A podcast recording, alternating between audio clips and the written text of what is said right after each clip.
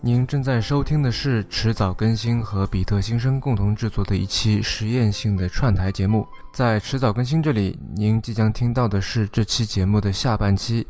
要听到这期节目的上半期，请前往比特新生进行收听。关于听播客这件事情，我觉得我应该还是挺大众的。 OK，对，就是可能听来听去也就是那几个嗯哼，英文的、中文的。我觉得，但凡在听播客的人，可能也就或者听科技播客的人吧，嗯，可能跟我也差不多。嗯哼，啊、然后关于场景，我会在需要动用脑子更少的情况下面，比方说地铁里边，嗯你就站着或者坐在那里，嗯这个时候我会选择听英文的播客哼，OK 啊、然后但凡是一件，比方说洗碗的时候，嗯我会听中文的， OK，因为洗碗的我还是要动脑子嘛，像我刚才说的，但听英文你难道就不需要动脑子吗？不是，正因为听英文需要占用更多的这个就是大脑的计算资源， OK，所以我会选择就是我真的是无所事事的时候，嗯我会选择听英文的， OK，嗯。嗯那哼中文因为相对来，因为是母语嘛，所以更轻松一些。嗯，所以我会在，就是还需去把这个计算资源分配到做别的地方去的时候来听中文的。嗯哼，啊、对我我自己之前大概和你的想法挺类似的，但后面我会发现会陷入自己的一 filter 个 bubble 吗你说圈里面。嗯，然后呢，后面从那个 Overcast 出来以后，它不是有那个呃，你绑定自己的这个推特账户是吧？，对 Twitter 账号，然后就会看到你平时不太会去关注的一些很这个莫名其妙的博客嘛。嗯，然后有一些包括这个恐怖类的，然后音乐类的、新闻类的、政治类的、财经类的，我全都会去尝试几期。嗯，然后我觉得还不错的，然后就会定。然后我到现在 Overcast 里面可能有一百多个，但是常听的大概有十五个到二十个左右这样。然后其他的节目呢，我如果呃我会开他们的这个那个 Fate 刷新的后台推送嘛。那我看到这期的我还是。挺标题党的，就看到一期这个我挺感兴趣的标题，然后就会去试一下这样。呃嗯对，我觉得你说的这个正是播客的一个本身的一个问题，或者说一个限制吧。嗯，就文章的话，你可以点开来，然后花十秒钟时间浏览一下。嗯，那播客是不行的。 但是你可以看 show notes 或者里面的这个大纲嘛。但 show notes 很精彩，然后讲的不咋地的播客也好多啊。嗯我我从来不看，你从来不看，对我就从来点开不就看听。对，就这个是我从大概两年半前开始做播客，一直到现在自己那个心态上面的一个挺大的转变吧，我觉得。呃，我刚开始大概一期节目从前期准备到录制到后期的剪辑，大概要十个小时左右。对，然后其中包括写这个 show notes，其实还挺麻烦的是，一旦要去写自己的这个很详细的 show notes，就意味着你可能要真的去忍着这个恶心，去听完自己的声音。然后听完全部以后，然后再去大概一期节目能列四四五十个点吧。但我后面发现看的人真的太少了，嗯看的人少的话，后面我就偏向于在我录制的时候去记一些我觉得还挺重要的点，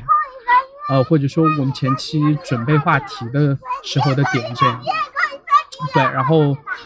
你看我从大概一百期，或者说呃，可能还不到一百期吧，大概八九十期开始，后再往后的这个 show notes 一般就用海龙的话说就是很粗糙嘛。但其实我觉得，既然音频是我们最主要的这个传播方式，那可能音频还是我最注重的一个点。对，呃，关于 show notes，我是写的还挺认真的。那 OK，、啊这我可以看出来。对，呃，然后为什么我这么认真呢？很大程度上其实并不是为了听众，而是为了我自己。那啊 OK，因为我们做这期播客，嗯哼，很多时候我都会忘了我说了什么。嗯嗯、或者说我记得在哪些播客里面提到过这个东西，嗯，但是我会忘了是哪一期。啊 OK 其实我写这些 show notes 是为了方便我自己来检索 OK，而已。好吧，这个点我有一点忽视了，因为我们平时在后台那个协作的时候，其实能写出来的点基本上全都在后台嘛，然后就不太会站在那个听众的角度去考 虑这些事儿。就其实后台检索我们是有自己的一套嘛，对，就还好。因为我做播客哈，嗯有一个这个这个动机是有点像是说跟一个朋友合影留念。 OK，就比方说我们这个，我跟一个朋友认识挺久了，觉得他是个挺有意思的人，嗯，然后但你说平时也没有什么可能工作上面的交集，嗯，这时候就会说，哎，那我们可以一起来录期播客吧，就好像说，哎，今天碰到了，我们合影留念，嗯，这种感觉， 就 OK，它对我来说其实有一点像是一个个有点个人化的一个纪念品，那我还然后是选这个自拍好 了。但自拍就太弱嘛， OK，对吧？太太浅，嗯哼，啊，我会希望说能够留下一些我跟他之间在讨论某个问题，嗯我跟他之间在就某些事情达成共识或者没达成共识的这么一个一个纪念，嗯哼。就给自己一个 archive 吧。嗯 OK，、那既然我们都是平时这个中英文语言的这个播客都会常常去听的人嘛，那就你看来，英文圈的播客和中文圈的播客，你觉得有什么本质上的差异吗本质上的差异嗯倒是没有， ？OK，但是我觉得整体来说，我觉得他们整个 presentation 我觉得更好。 OK，啊一方面是可能由于这个他们在制作内容方面会这个经验比较丰富，嗯哼，或者说对这这方面更看重。嗯另外一方面是，由于他们是这个就说英语的嘛，哼，OK，那么本身他们就整个，我经常被人吐槽说我说话太平，嗯哼是一条直线，没有什么没有什么起伏， ，OK，呃，但是就我觉得我自己要是硬加上起伏的话，就会感觉很奇怪。呃，其实我是有些时候会去刻意加的，对，但是就是如果是一个英文的，就是他们那个起伏，呃英文的起伏正常，对，本来嗯就比较对吧？呃，对和中文比，有对所以可能我是要多一些，我觉就得会觉得更更容易听吧，嗯哼，啊、就是如果是中文的，他就哦在那里说，嗯哼。啊，然后英文的话，他可能就会觉得，哎，这这个，嗯嗯嗯嗯，这种声音，啊，这 种 OK 音调的起伏啊，就哪怕是比较严肃的对话，听上去可能会比较那你觉得有意思中文播客圈至少听众量比较大的这些播客，就为什么到现在绝大部分还没有这个变现的渠道？你觉因为得这还个不会够大呀是一个很大的问题吗？还不够大呀。但其实从这个听众数量来说，不一定比他们那边小啊。就呃，我举一个这个例子，啊，那这个 John Gruber 的 Talk Show 啊，那他自己在节目里面有提到过，他大概听众量在二十万左右，而且是包括这个全平台的，就从定这个啊 SS 到到这个 Pocket Casts，到比如说这个 SoundCloud。对这样的平台上面，呃，它全部加起来大概每一期都在二十万到二十五万之间的一个数量了。其实国内能达到它这个听众量的是有一些的，但是目前并没有人说能到它那级别，说呃我一期收个一万刀的这个广告费，而且一期都有好几个赞助商，而且你会发现很多时候还有一些这个很长期的赞助商。 对这个东西我，我自己是认为可能和英文的这个流量一直都比中文的这个流量值钱有一定关系，但是那肯定我啊觉得到目前这个时间点已经没办法用这个点去解释所有的东西了。我觉得它依然可以解释啊，因为 OK 嗯就是如果你做这个 user acquisition 的话，那显然每一个美国的用户，一个北美用户嗯会比一个我们说中国或者说印度的用户要值钱的多 OK，啊。我记得之前他们在做收购的时候，还有就是以用户量来做这个估值的嘛，嗯好哼像是一个用户四十美金还美嗯刀还是多少，OK，啊？是吗？对，对，不就错，这微软还是谁啊？就是我知知道之前有过两个嘛，嗯啊、哼基本上都是以这个一个一个用户四十美金这么一个一个价格在计算的。然后呃，还有就是我想说的是，另一方面啊，嗯甲方的角度，就广告主的角度，嗯哼我觉得也许目前中国的一些公司、这些品牌方，一个呢是这些品牌方可能还不够多，嗯哼第二，可能他们在做这个自己的投放的时候，也许这个思路还是比较这个陈旧传统，对， ，OK，因为你注意看哈，他们在做的一些一些广告，嗯哼我觉得都是一些中型公司，嗯对吧？那有的时候未必是科技公司，哼就它嗯，OK，可能是什么床垫啊、什么对旅行箱啊，对，有的，对吧？这些，那你说哪一个？就中国现在我觉得比较少的是说，第一，它是比较中型的公司，嗯哼第二，他有这个有这个怎么说想法，嗯哼，愿意去接受我在试试在播客里面也能不能够做一些广告投放， OK，对吧？这是第二个，第三个是说关于这个用户，我是自己听了 ATP 里面那些什么床垫啊、理性啊什么的，我是挺想买的，嗯哼，但是我不知道有哪一些，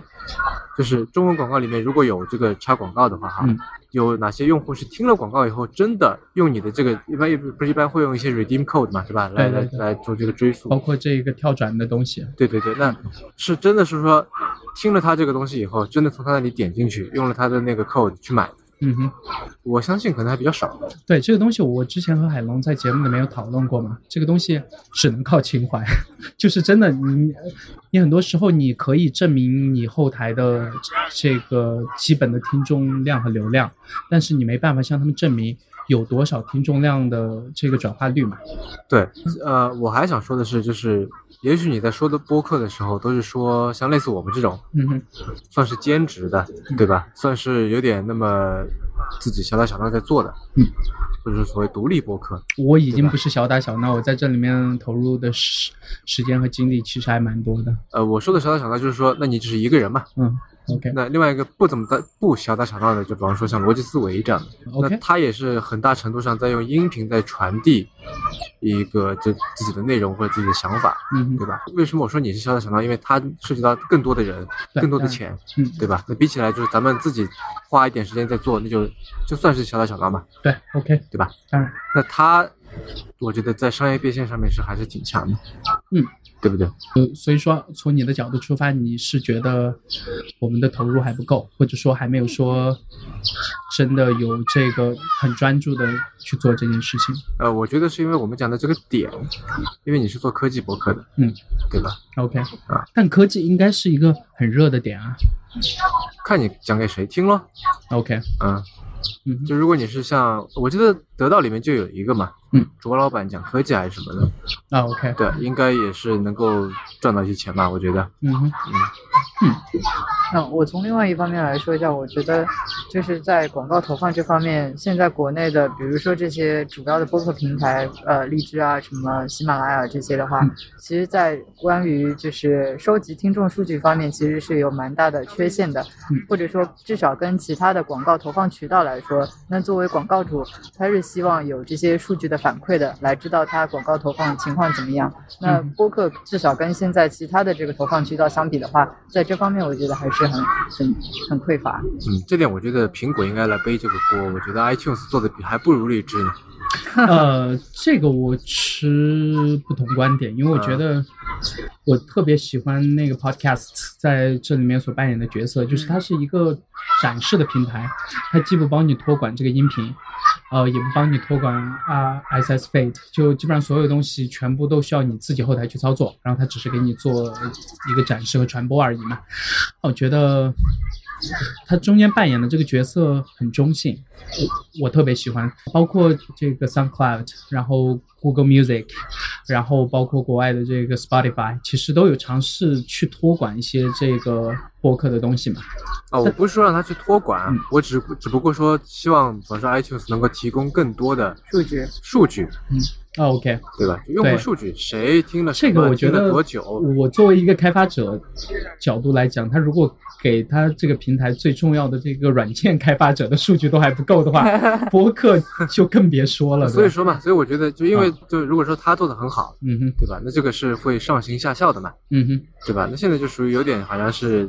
就他反正也不做，嗯哼对。吧？所以荔枝、喜马拉雅就比如说好像那我我也不提供这些数据，或者我也不提供一些很精准的数据，嗯哼好像也是理所应当的。就你看老大都这样，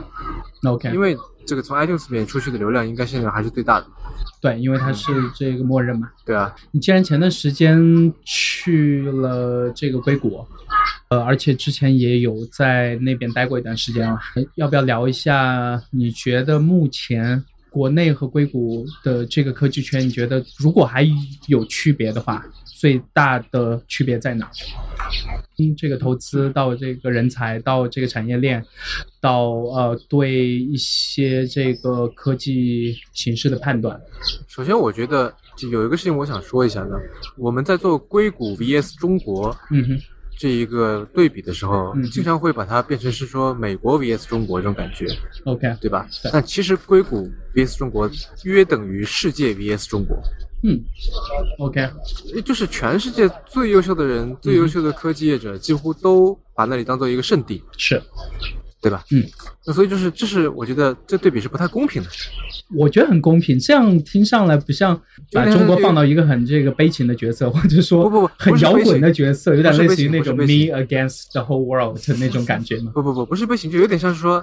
一个地方政府跟中央政府 OK，这种感觉。嗯哼，然后你把这两个说，哎，你看中央政府能做这些事情，他做成这些事情，你地方政府为什么就不行？嗯，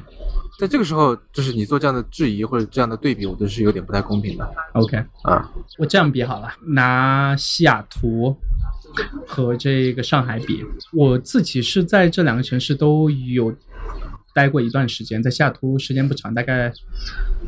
两三周这样，啊、然后可能往返来去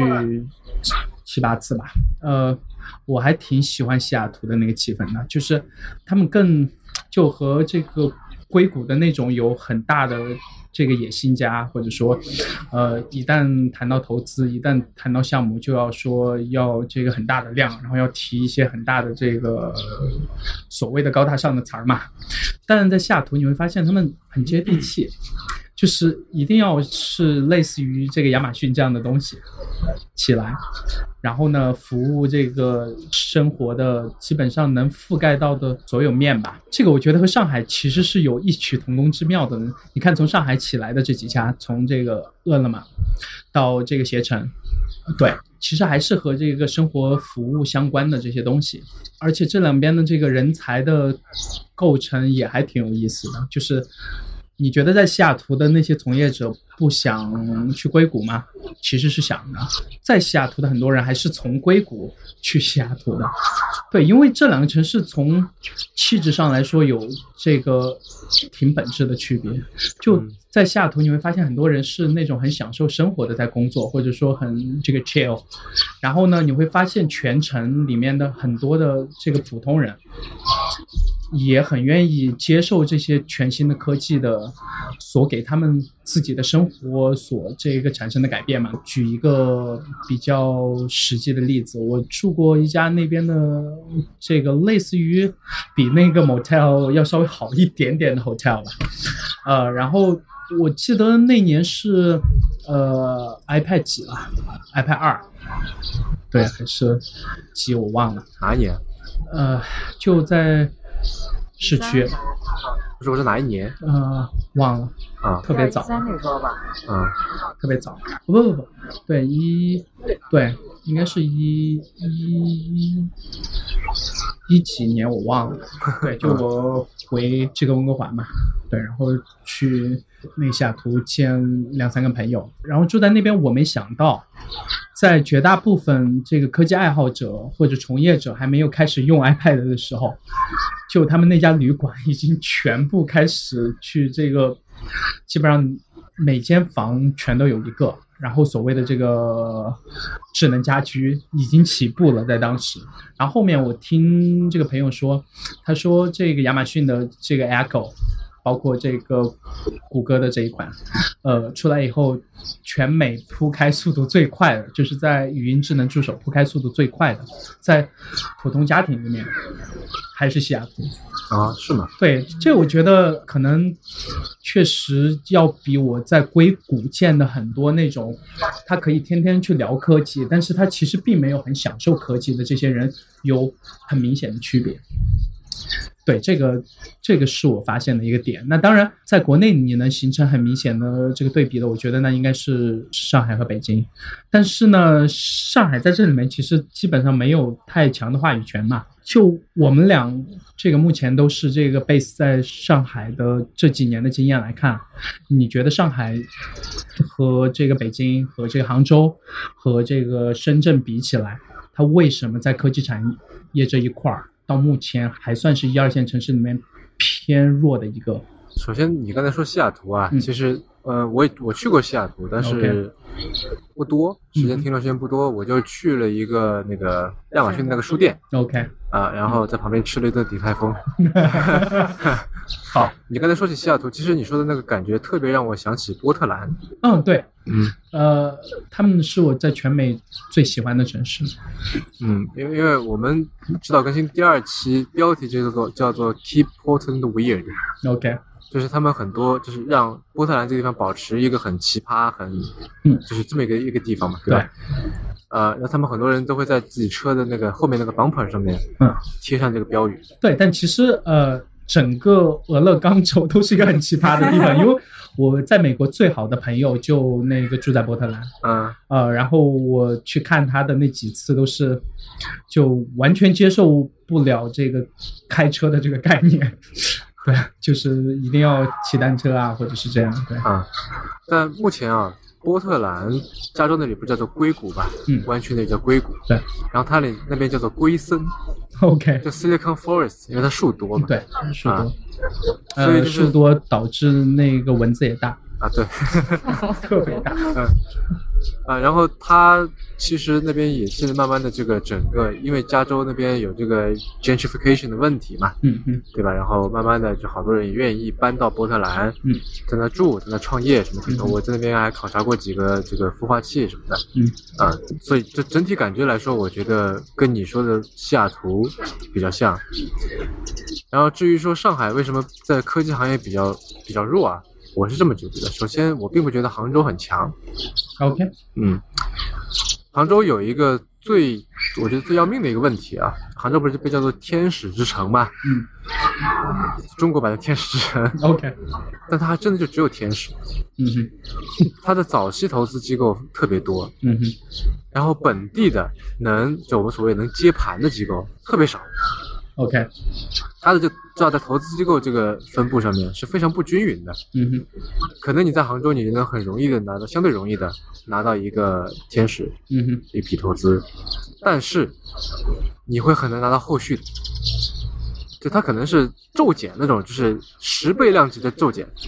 ，OK，可能杭州，我现在能想到的这个能有能力投 A 轮级以后的公司，这呃基金，我觉得都能数得过来。那我能不能这样换个角度去理解？就是我如果在杭州创业，可能最好的结果就是被这个阿里或者这个网易给收购吗？彻底收购。呃，我觉得你如果光在杭州的话，还走不到这一步， 你还太小了，他们可能都还不知道你 OK，啊、所以可能比较好的方法是在杭州起个步，然后赶紧搬到上海来，类似这种。 关于这个上海啊嗯，我倒觉得最具有上海特色的一个算互联网公司吧，我觉得是 Enjoy 哦，OK，或者像小红书这样的。嗯哼，啊，这这些我觉得是在上海很可能消费啊不领在域的在吗对在北京很难起来的。这个我前段时间刚看到那个上海市政府出台了一个新的这个叫鼓励外籍人士在上海科技创业嘛。啊，然后会给他们很多的这个税务上的减免啊，或者说给他们这个孵化中心啊这样的东西，我心理上其实是有点不平衡的。为啥？对，因为这些年，呃，按我在这个上海的观察，其实市政府这边对这个本地的创业者的扶持其实不算大的，因为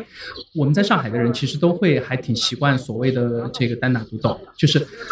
我可以和你合作，但是一定是建立在一定的这个相同的利益之上的。而不像是在北京那边，你可以和他讲情怀， 可以和他，呃，去这个拼关系，对吧？但在上海这边是真的是需要看你在做的事儿，这个我觉得就是我觉得是上海 sophisticated 的地方。 OK，嗯，我觉得这才是对的。嗯哼一个靠讲情怀起来的行业，最终肯定会倒掉， ，OK，因为它的这个商业价值是没有社会价值的这个基础。但这样同样来讲的话，那很多人会说这个投资人也很会忽悠，创业者也很会忽悠。在我看来，“忽悠”这个词在这里面是偏褒义的。我会去换一个角度去理解说，忽悠的同时，你他们是不是在考虑说试错的机会会比较多一点？那可能是真的需要先把这个行业的数量推到一定的点上，然后由这个呃所谓的量变导致最后的质变了。那前提是你呃这个在相信上海我确实看不到这样的倾向。那前提是相信它的确能够有最后的这个量变嘛，嗯哼。对吧？但是说你要是能够一路忽悠忽悠到上市，那也是你的本事。 OK，嗯，我个人认为，可能在上海这边有一个挺强的优势了，那就是旁边和这个苏州市最近的那个昆山。昆山那边我自己是去过十几二十次了，然后有的时候是头一次是呃和朋友去，然后他刚好是有这个可以去参观这个富士康的机会嘛，然后头一次去了一次，然后后面去参加了呃包括什么，还有一些其他场，然后也在那附近嘛，然后我觉得我不明白这为什么在上海还没有起来像在这个深圳那样很多的做硬件的公司，我觉得你这话说反了，嗯哼不是说上海的最大优势是苏州，而是苏州最大优势是上海。是，但是昆山其实可以算作苏州和上海的一个很重要的桥梁嘛。是啊，嗯，就是我相信，如果没有上海的话，昆山估计也没那么快起来 OK，啊。第二是，呃，并不是所有的一个，就就不是深圳有的，上海也要有，我觉得，嗯哼，对吧？那上海有的东西，苏深圳就是没有，嗯对吧？我觉得这个也是也是挺正常，就是我觉得这个多样性也是挺好的，OK，啊。深圳有深圳的优势，上海有上海的优势，嗯我觉得这还是还是挺好的。然后，关于刚才你说的那个外籍人士能拿补贴的这个事情啊，我倒劝你不要太在意，嗯哼。因为我没有听说过哪一家公司是靠拿补贴最后做成的。呃，在杭州是有一些公司是这样的。不活，他可能拿补贴能暂时活下去， OK，但是真正起来的公司，就我们所谓的真正做成的公司嗯，没有哪一家是靠补贴或者说只靠补贴嗯起来的。是就补贴永远都是锦上添花，是这永远么。都是说这笔钱你可要可不要，嗯那拿了反正最好，反正免费的钱，这种心态拿的。嗯哼，如果说你是我要靠这笔钱来发下一个月的工资，那我觉得就是是你自己的问题，而不是这个补贴的问题。那你是怎么看呃全国各地这个如火如荼的这些年的鼓励这个大学生去这个创业的活动，或者说市政去牵头做的这样的这个孵化中心也好，或者说市政和一些这个呃类似于房产机构合作去开的这种创业咖啡馆啊，对呃这种首先，我觉得大学生并不适合创业。 OK 就如果说哪一个人群，嗯，是创业成功概率最低的话，我觉得可能大学生都能排得上嗯啊。 OK 只不过因为就是可能他是想去解决一些就业方面的问题，嗯对吧？所以 OK 他就、啊那我给你这边开一条路吧，嗯这样。呃，我倒觉得有一个人群是我们应该去鼓励，但是目前还没有政策或者没有相关的这个就是社会影响力去做这个事情的，嗯是退伍老兵。 OK 我觉得他们去创业，我觉得呃是一个挺适合的一个点。嗯年纪也还可以，嗯人生阶段也还可以，嗯对吧？然后那因为军队里面不是也可能会涉及到一些技术，嗯对吧？你也经经历过一些操练，那不是说把军队的技术直接拿出来用啊，而是说知道你是懂这个事情的。嗯哼对吧？然后你多半在这个毅力上面也会比较好，嗯而且你有一群你可能浴血奋战过的这么一群战友，嗯，对吧？那真的是出生入死的兄弟，他们如果来当你的合伙人，你们这个之间的这个 bond 会很深， OK 对。但这件事情上面是目前我好像没有看到中国在做，美国是有的，呃我想到了那个华为 好吧？ 对 我想到了以色列，对呃，以色列也是，对他们那嗯，对，那就是美国它是专门有一个机构在推这件事情，嗯哼嗯，名字我忘了，就是那个呃 A sixteen Z， OK 他们也在跟他们合作。啊这样嗯嗯嗯，他是正儿八经把这个事情是当成是一个，就不是说好像是福福利计划，嗯哼像我说的嘛，就所有的商业价值都基于社会价值的。嗯哼它是有了这个社会价值以后，它在上面是能够产生商业价值的。嗯这群人真的是能够做出事情的，哼 OK 对。然后，并且的确是说给他们机会就可以，嗯成功率应该还不低，我觉得至少会比大学生要高。 OK 嗯，我觉得有必要提一下，就是前段时间那个阿尔法狗，嗯，和柯洁，包括这个中国围棋院的事儿。那你觉得这几局棋最大的意义在哪？我之所以想问你这个问题，是因为我想你站在你这个投资人的角度去去看一下你。你愿意投的最前沿的这个东西，大概你能 忍它在多少年之内，它能这个不赚钱吗？对，因为虽然说很多人都在讲这个机器学习，或者说这个数据挖掘，然后神经网络，包括 AI 啊，但绝大部分人其实根本就不懂，它这里面可能在长期以后会带来的这个社会价值，或者说呃这个商业价值。而到现在这个雏形里面，除了几家这个大公司在做，其实小公司你觉得在这里面的机会会很大吗我觉得应该不是特别大。 ？OK，那天我们不是也在跟汉阳在聊嘛，嗯哼，就是他们说目前做 AI 的公司很少有哪家是盈利的。嗯，所以这整个我觉得，因为我们在上期讲那个 IO 的那个节目里面也提到嘛，因为你做 AI 无非是两个事情，第一数据，第二算法。嗯，这两个事情我觉得大大公司来说都是更有优势的。嗯，对吧？那小公司你除非去找到一个特别特别细分的一个市场，然后你能够在在那个市场里面能够打败所有竞争者，包括大公司嗯啊哼，那你可以站得住脚。 ，OK，啊，那你可能可以赚钱。然后你回答你刚才那个，说我能够忍受多久不赚钱？嗯，我觉得这个事情不是说好像我个人有没有耐心的一个事情，嗯哼而是说每一家基金啊都有一个存续期，所以你 OK 在设立的时候都是要跟这个投资人说好的，嗯哼，我你这个钱多少钱给我，嗯然哼，后我要花多少时间把它给投掉，嗯哼再花多少时间把它给退出来， ，OK，到最后有一个结束。嗯哼。然后很多时候，容忍你多长时间不赚钱，取决于一家基金的存续期。 OK，比方说，你可能没有接触到，我经常会在就我的圈子里面看到有人在卖老股，嗯一些比较知名的一些这个公司的老股，嗯哼，它没有上市，嗯哼，但是现在已经融到很后期了。嗯哼，它为什么不等着等它上市呢？嗯因为它基金存续期到了，嗯哼它要把钱退出来，OK。啊。那这样退出来，呃，不是一件很不负责的事吗没有啊，因为基金存续期到了， ？OK 这恰恰是一种负责的表现。对他必须要对 LP 负责。 OK，那其实就和 HR 一样，你以为你去应聘的时候，他在和你这个甜言蜜语，或者说尝试从你的角度出发去帮你去多争取一些这个公司给的东西，但其实到最后还是公司在给他发工资嘛。啊，对啊，这个就是屁股决定脑袋嘛。 OK，嗯，对这个点，我觉得呃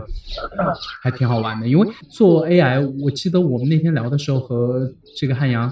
他说他们公司是这个 to B 嘛，他觉得很多做 AI 的公司，尤其是在国内，现在很多这个公司尝试去所谓的这个 to C。现在这边先这个和各位解释一下，这个汉阳是时尚怪物的创始人和主播，对，然后 那你没有说他们它跟公司 AI 的关 系啊？啊怎么？我说那你没说它是 AI 跟 AI 的关系啊？对他现在在这个北京做一家和图像识别，然后这方面的呃这个 to B 的创业公司。对，和他聊起来的时候，我觉得他讲的那个点就还挺有意思的。他是觉得说，你一家公司得靠自己活着，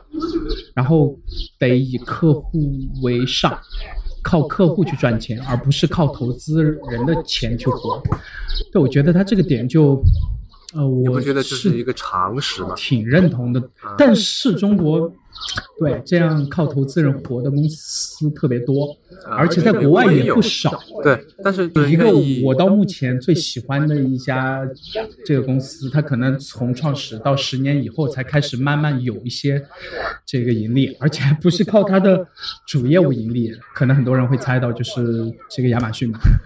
对，那它现在最主要的这个盈利范围其实是它的这个云端。那基本上整个亚马逊的这个 to C 的主站点，电子商务这一块儿，其实到现在也仍然是还是在靠这个价格和物流来取胜。那我不知道他这些年是怎么去说服他的投资人的。那先把他这个每年在年底的时候会给这个投资人去写的一份很长的信先抛开了。我哦觉得那封信只是一个展示给外界看的这样一个东西。我觉得作为创业者，很多时候去这个说服自己的投资人，一直去相信自己，其实是一件挺难的事情。是啊，所以你刚才说一家公司要靠自己活着，不能靠投资人的钱活着，这当然是没错的。但是为什么有投资人愿意投他钱呢？嗯哼，抛出说我呃不抛开我们刚才说的说，就是为了有人接盘，嗯就是为了造一个局嗯这种想法之外，嗯哼，那就是投资人相信他未来 eventually 会靠客户赚钱嘛，嗯哼，对吧？这哪有人说？这不然变不是变成一个类似好像唐氏骗局这样的东西了嘛， OK。对不对？ OK，那就是，嗯、你的这个短期、中期和长期的判断，这个东西对投资人来讲，其实也是挺难做的一个决定吧。是啊，呃，我有听说过一些八卦，嗯比方说京东刚起来的时候，呃，他就去找国内一个还蛮有名的一个投资人，嗯哼然后那人就骂他骂刘强东是骗子，就是你 OK 你卖一个东西，你十块钱进一个东西，然后八块钱卖掉，这算什么事情？嗯他绝对不相信这个事情能成，OK，啊。我觉得京东一开始就是靠这么起来的嘛。他们是在某种角度上可以算是国内的亚马逊了，就基本上那个亚马逊在走的路，他们能抄的嗯全部都抄一遍。对啊，这个亚马逊开始做云的时候，他们隔了一年多又在这个云服务上面还做了挺多事儿的。然后这个亚马逊开始做这个仓储，然后他们竟然在这个仓储和物流这方面投入，现在至少在国内来讲，比亚马逊可能要大得多得多。对，而且这个亚马逊开始开这个实体店的时候，我 会发现他们也要开始开这个实体店了。一方面是亚马逊，另外一方面是还是阿里吧，那 OK 对吧嗯？他做金融啊，做什么这些东西 OK，啊？你如果一定要在这个 BAT 里面挑一家公司的话，你会挑谁？就是你如果只只能这个选一家，那选一家，选来干嘛？选来你自己的这个生活和工作都觉得完全那个离不开吗？你是说现状吗？嗯现状肯定是腾讯啊。 ，OK，因为我工作大量是依依托在这个微信上面的，嗯哼，OK，我也没那办法，我也会，我其实挺讨厌微信的。 OK，那同样的问题在关于这个北美那边的公司了，由这个 Facebook、Google、苹果、微软和这个亚马逊，你做一个这个由最高到最低，那这个排序的依据就是你觉得最难放弃的那家，你就把它留到这个最后说嘛。最难放弃的，嗯哼，就最容易放弃的嗯，排在最前面，对对吧？你是说从我的角度来说，我从是想一你个自己，或者说你觉得这个社会，因为少了那家公司会变得更那个美好一点。我觉得中间的这些排名可能相对我有点排不出，嗯，OK 但是对于我个人而言，最容易舍弃的就是 Facebook，因 OK，为我基本上没怎么用。呃，和我应该是一样的。那但是我猜想，就是如果是一个我的同从同业人员在北美的话，对嗯吧？那他应该挺难割舍的。但是 Facebook 旗下有那个 WhatsApp 和 Instagram。所以我说啊嗯，就是说对于他来说，可能就社交这块他是挺难割舍的嘛。嗯 OK 因为做投资的话，有大量事情是在这个社交软件上面做的。嗯哼然后最不容易割舍的，我觉得就是谷歌和苹果吧，这两个，OK，一软一硬，嗯哼嗯，不分先后，OK。啊。然后这个亚马逊觉得就排在中间对， ，OK。锵锵呢？嗯就先回答这个，国内对 BAT 国内是吧？对，其实我呃，答或者案说跟你觉得样有其他公司你想这个加进来，我觉得也 OK。呃，其实我的答案应该跟他是差不多一样的。 OK 国内的话也是腾讯，嗯因为其他的话就是，尽管可能就是另外的产品没有这个用起来更方便，但至少你能找到替代的。嗯但是微信的话，在国内的这个通讯工具里面真的是很难找到替代的。呃，太多所以人说用你了觉得说，如果我现在从头去做一个 IM，嗯应该不可能有任何机会。我觉得挺难的。 OK，那嗯如果把那个微博也算上，你觉得现在做一个类似于这样的这个短文字分享的社交网络还有意义吗？没有，没有。OK，除非你是啊，我刚才说，除非你是大公司，但我现在觉得大公司也没有。嗯哼，嗯，阿里不是也想做来往吗？ 对。不知道以后会不会有打脸的一期？哎，但我有些朋友是真的，呃，包括这个克里斯，也就是这个《离线》杂志，或者说已经彻底离线的《离线》杂志的主编和这个创始人嘛。然后我私下里跟他聊，他说他和很多朋友聊天儿，对，因为他是彻底不用微信，呃，或者说呃啊，绝大部分时候不用。然后私下里他和很多人，有的时候也和我啊聊天儿，就用那个支付宝聊天儿。 他觉得很好，就他很喜欢那种状态。他说，对吧？这个谈钱就不伤感情， 我觉得还挺好的。对啊，但是这这俩的这在社交上面的这个级别，毕竟还是不一样的。就我在讨论的你时候如果如果要要全乳，就彻底的全乳，我觉得也还挺好的。写写信算了，呃，对，呃然后我我应该是今天上午看到的一个那个 confirm 过的这个最新消息，就是国内的五十几家，从四大行到其他的地方行。五十几家起来的，然后他们也要开始推类似于现在我们在用的这个支付宝和微信的这种二维码扫码支付了，然后呃会用这个闪付 NFC 芯片嘛。其实我还挺看好的，就是我觉得如果他们这个能普及的话，我就能彻底把支付宝从我手机里面彻底全部删掉。对，因为那我是真的，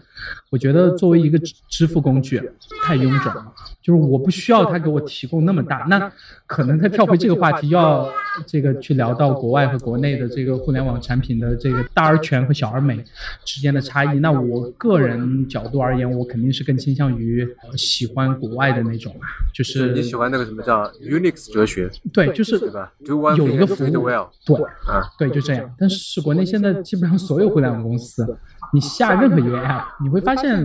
大家都能干那事儿，对吧？你可以这个团购，可以买这个电影票，可以付款，可以订餐，对啊，这样的东西。然后我觉得已经太臃肿了。嗯，但是在这里面，由于他们的同质化竞争，也会就是引发一些所谓可以薅羊毛的一些机会。对啊，嗯所以说这次由这个四大行所牵出来的，我觉得这个就是所谓的市场去倒逼这个政府相关部门去和他们产生一个所谓的竞争关系，然后我觉得还挺好的。但我觉得，如果你做了以后，他们我也会往里面加这个东西的话，对吧？就如果真的那么多人用的话， OK，最后就是 another 支付宝，很有可能啊，呃，对，对吧？一个支付宝倒下了，千千万万个支付宝起来了，啊，对而且另外，呃，因为我有朋友在银联嘛，我上次跟他聊起过这个事情， ，OK，呃，他内部倒是表示这个事情应该不会那么快的去推进，嗯哼，嗯，因为他们整个动作会比较慢，银联嘛，你想对对啊啊，对，当然，我觉得呃，如果 Apple Pay 暂时在国内没办法普及的话，如果由这个银联去推，只要能让人用这个 NFC，其实就应该，其实还是要要比这个支付宝和微信要稍微这个步骤少那么一两步吧。嗯，但是也是要看的。嗯，因为我目前就是用 Apple Pay 的这个这个经验，我觉得不是太好。那你 OK，说体验不好吗？对啊，因为每次我去，主要是我去星巴克，尽量都用 Apple Pay，比如我带着这个 Apple Watch 嘛，对吧？嗯然后过去，他都会让我把手贴在那个上面，啊 OK，然后我说。这不是非接触式支付吗？ 然后他就非非要我接触了 才能。对，这我觉得我我之所以后面很长一段时间都那个没用，啊，包括用那个 Apple Watch 的时候，我除了跑步用它，其他时候我觉得你要是长期有这个敲代码的习惯，你会发现你这个手腕上有个东西其实是特别不舒服的。对，然后除了健身的时候会用，其他时候从来都不用。那而且就手机的那个 NFC 也是一样的，对，也要贴住才可以。对，然后后面刚开始的时候，很多银行还没有去这个适配嘛，然后 两百块钱以上都要这个签名，然后要这个输密码。我觉得那我还不如直接拿卡好了。是啊，就我觉得 Apple 可 Pay 能目有些前点还没解决。无论的比较比较多的是因为它跟系统集成的比较是，但我觉得这个不是 Apple 的问题啊。不是我的意思是，如果你在一个地方选，就是在网上支付的时候，嗯哼，你是选这个 Apple Pay，基本上只要跳出来，它下面会出来一个小的一个对话框，然后你就指纹支付，验证验证一下就可以了嘛， OK，对吧？支付宝它会再跳到另外一个 App 里面去嗯，这个就相对来说虽然也挺方便的，嗯哼相对来说比较还多了一点点时间嘛。 ，OK，那不然我们这期节目就先做到这儿。您刚刚收听的是迟早更新的第五十六期，这是一档以科技创新、生活方式和未来商业为主要话题的播客节目，也是风险基金 Once Ventures 关于热情、趣味和好奇心的音频记录。我们鼓励您给我们任何意见、问题或者反馈。我们的新浪微博 ID 是迟早更新，电子邮箱是 embrace at weareonce.com，拼法是 e m b r a c e at w e a r e o n e s 点 c o m。迟早更新网站的网址就是邮箱的后缀，您可以在页面右上角找到页面链接。我们为每一期节目都准备了延延伸阅读，希望您善加利用。您可以在 iOS 内建的播客 App 或者各大播客平台搜索“迟早更新”进行订阅收听。我们希望通过这档播客，能让熟悉的事物变得新鲜，让新鲜的事物变得熟悉。下期再见，拜拜。